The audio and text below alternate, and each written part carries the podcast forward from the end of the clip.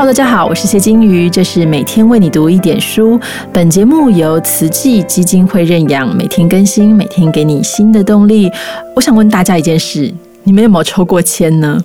我小时候记得跟阿妈去庙里，都会先卜杯，然后去抽签，记得去解签。那你就会接受这个庙方人员的开导，好像很多事情就会得到解答哦。我们今天的来宾呢很特别，他研究灵签签诗很多年，这个行为呢很多人会被说是一种迷信，可是他很认真去研究这个源流哦，所以在这个人心有一点浮动的时刻，我就想邀请他来跟我们谈谈，我们应该如何来看待签诗。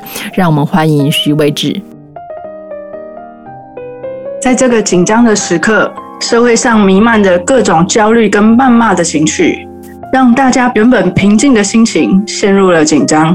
我知道有些长辈习惯在焦虑的时候求签，透过签诗的启发抒发情绪。当然，现在不宜外出。也许大家这个时候可以考虑上网求签。我想这是最安全的做法。对于签诗的内容，我们要怎么样来看待呢？在我学习签诗的过程里，有些想法想和大家来分享。第一，敞开心胸，听取建议。求签是为了改变自己的命运，而不是照着签诗的结果发生注定的事情。又或是有些人想要听到神明说出自己想要的结果。如果是这样的话，不如不要来求签。以前我也遇过不少朋友，当他们求到的签诗不尽人意，他们就会一直求签，甚至于跑到其他的寺庙去问相同的事情。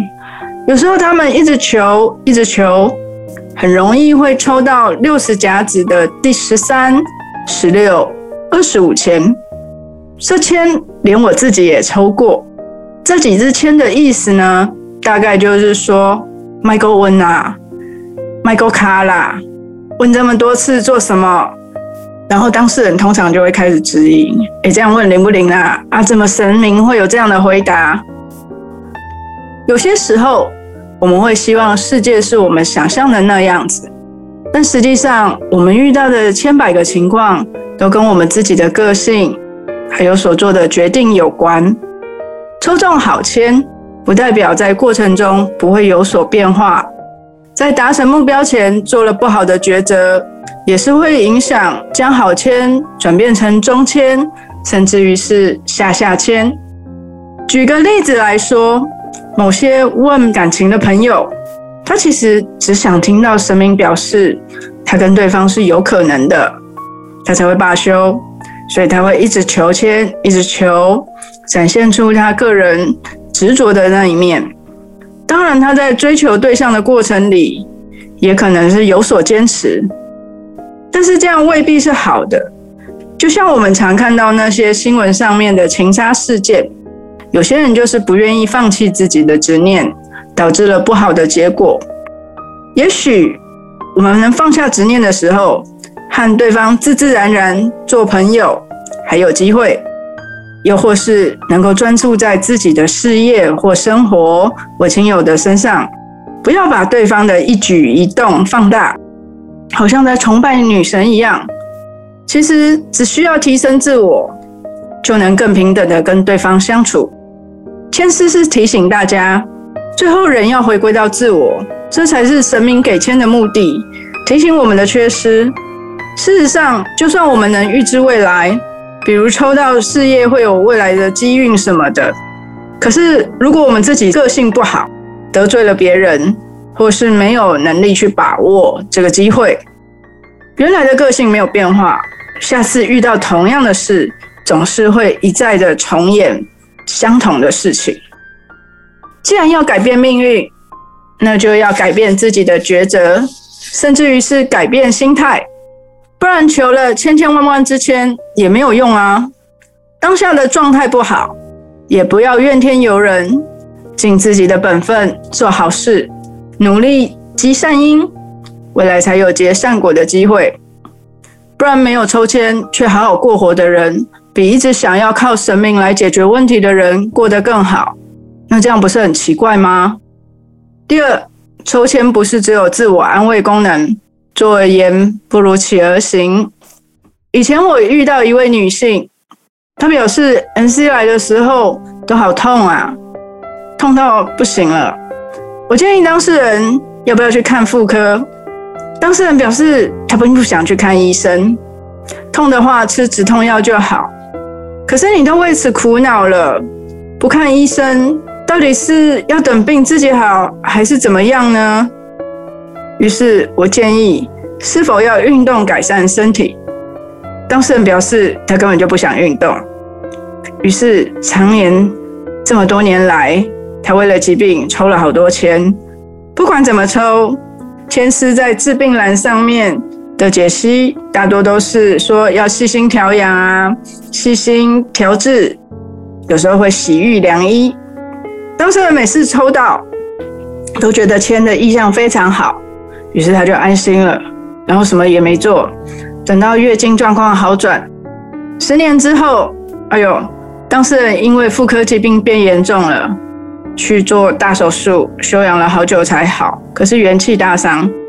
当事人从头到尾都没有去医院就诊，没有细心调治，怎么有可能会实现签诗上面说的洗浴良医呢？治是一个动词，表示有病就要去治啊，要行动，行动是很重要的。不管是调养、调治或是洗浴良医，都是动词，需要的是行动。神明毕竟没办法代替我们去看病，就像老师教的再好。小孩还是得自己写作业，大人永远没办法代替他写的。的确，求神明保佑当然很好，可是神明给了建议，还是要靠个人自救。第三，上天会保佑的人是什么样子的呢？上天只会保佑有道德的好人，亲近他们。难道今天是十大枪击要犯这样的坏蛋去庙里拜拜，神明会保佑他们吗？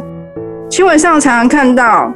有一些罪犯在逃亡的时候，也会跑去庙里拜拜，但是最后还是落网。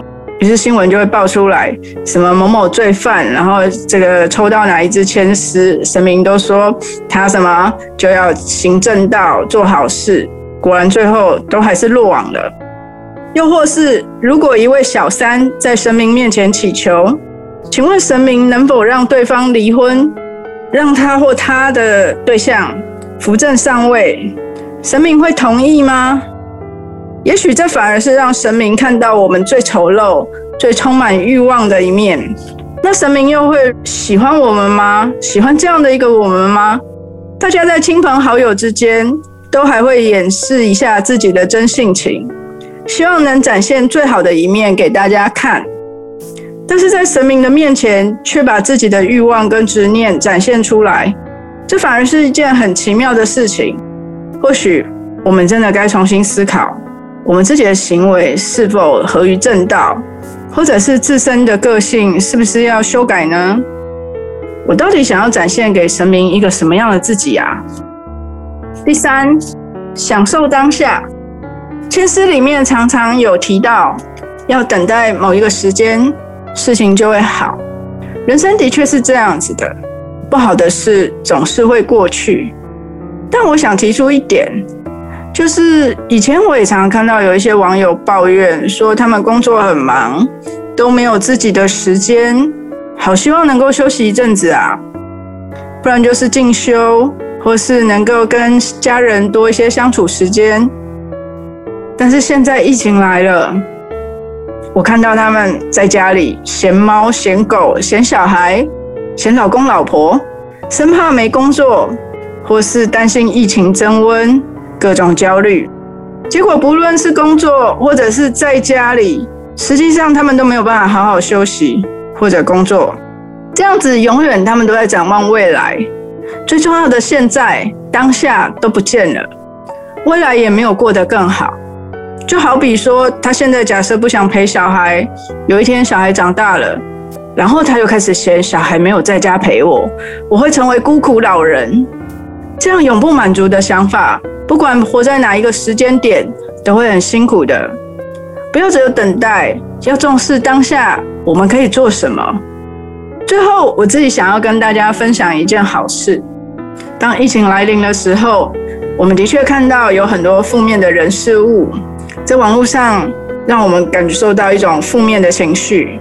可是，我们还是可以看到，这社会上有那么多、那么多的人正在奋斗，包括医护人员，包括有一些很关心别人的人，有一些人乐于跟别人分享，乐于帮助别人。我觉得真的非常感动。其他的事情跟这些相比，就一点也不重要了。而我自己呢，我到底想要成为什么样的人？我觉得这是一个很好的议题，可以供大家参考。感谢大家，希望大家在这次的疫情都能平安顺利。谢谢为止的分享，他对千师的研究呢，已经集结成一本书，叫《千师密码》。大家有兴趣的话，可以找来一读。在困难的时候，我相信无形的世界一定会有一些良善的力量愿意指引我们。但最重要的还是我们愿不愿意朝着正面的方向来前进啊！我们明天见，拜拜。